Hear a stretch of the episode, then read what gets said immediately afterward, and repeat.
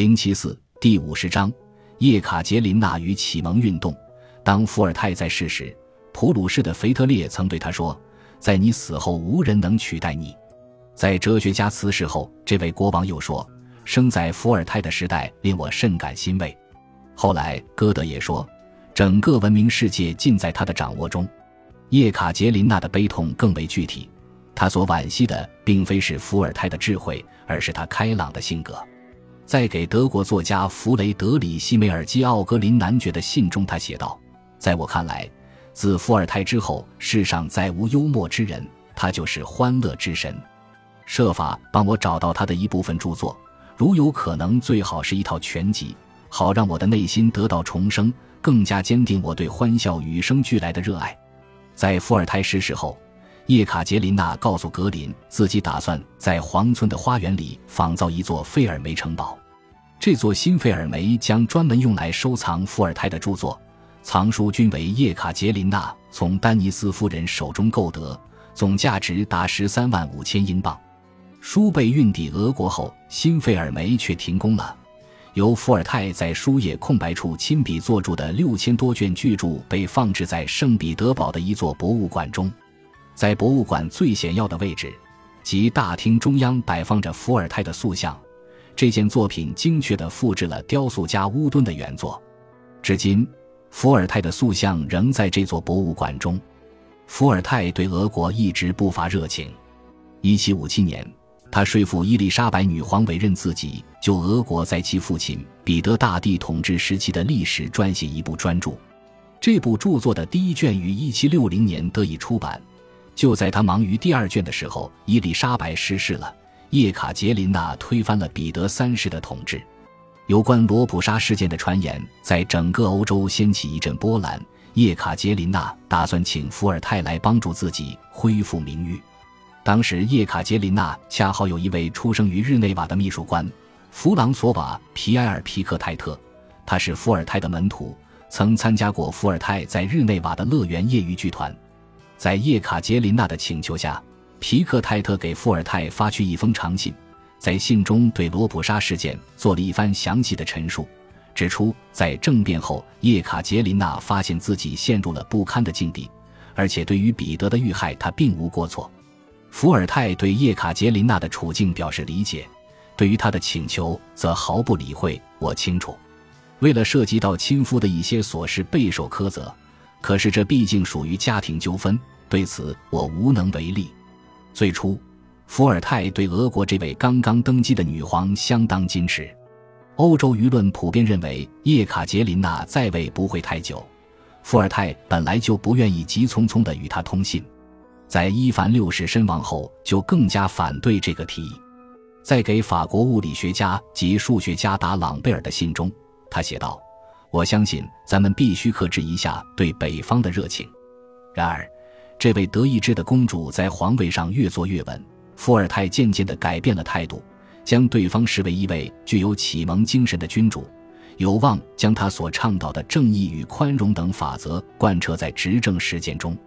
就这样，两个人开始了频繁的书信往来，信中不乏对彼此的吹捧。这种交往一直维持到伏尔泰逝世。叶卡捷琳娜与伏尔泰的政治理念很相似，都认同君主制是唯一理性的政治体制，只要君主本人具有启蒙思想。伏尔泰提出过一个问题：为什么世界上绝大多数国家都实行着君主制？开诚布公地说，就是因为很少有人配得上自治，几乎所有的丰功伟绩都是个体靠着自己的天赋与意志单枪匹马的同大多数人的偏见所做的斗争。我不喜欢由乌合之众组成的政府。一个野心勃勃、重权在握的女人与当时声誉最为卓著的作家成为一对互惠互利的好朋友。两个人都很清楚，周围有一大群有权有势的观众在关注他们的表演。叶卡捷琳娜意识到自己写给伏尔泰的信会被转交到他的朋友手中，因此她可以通过这些信向欧洲知识阶层吹风。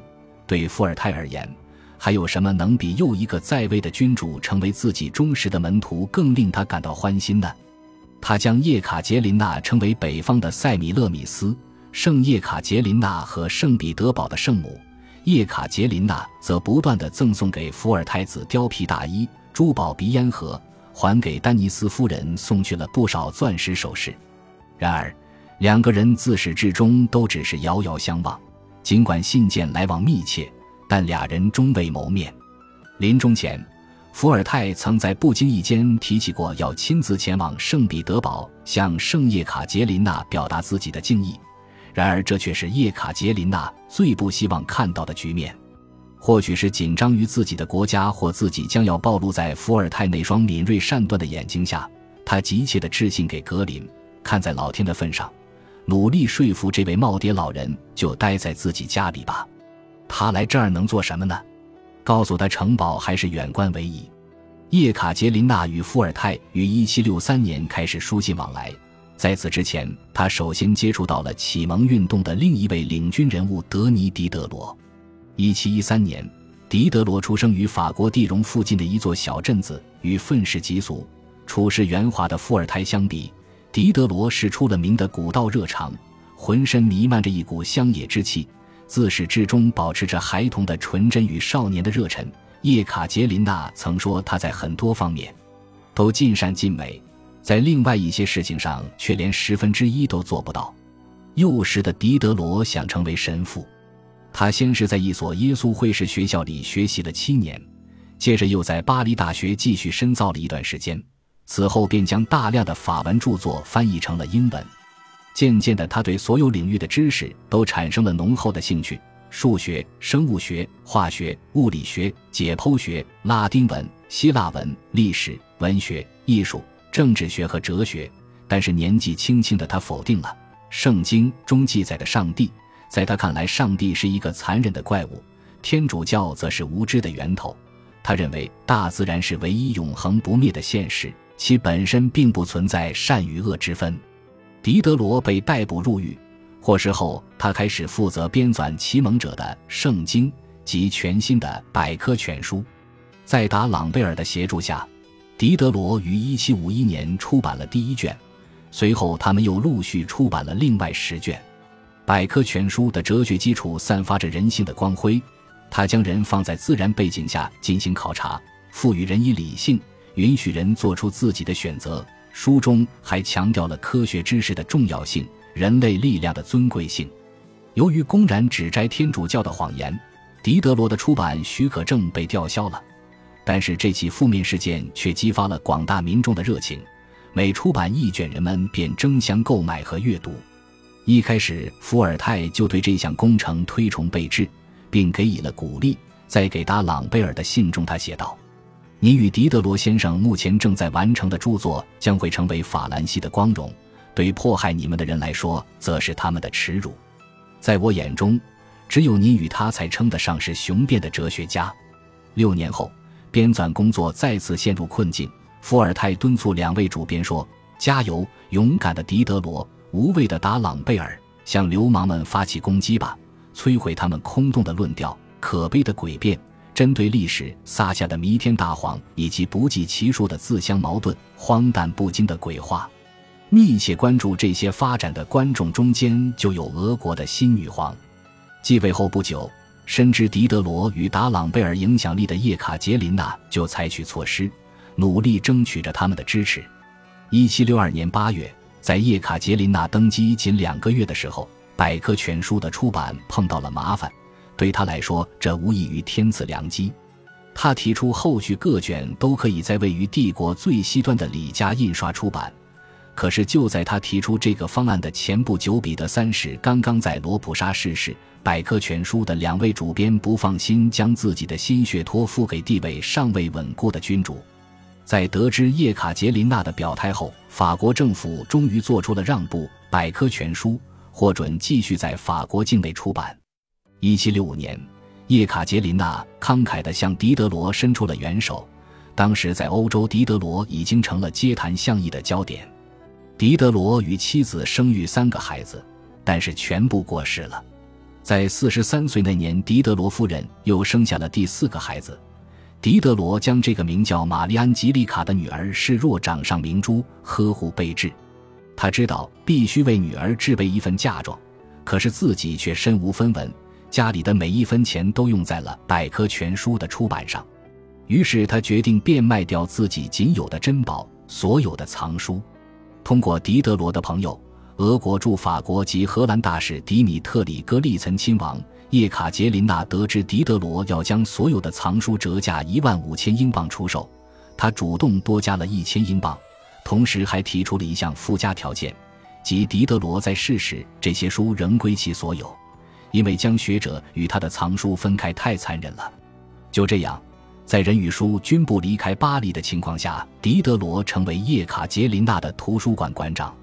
对于这项职务，叶卡捷琳娜为狄德罗支付了每年一千英镑的薪俸。到了第二年，女皇忘记了及时付款，出于尴尬，她给狄德罗送去五万英镑，声称自己一次性支付随后五十年的报酬。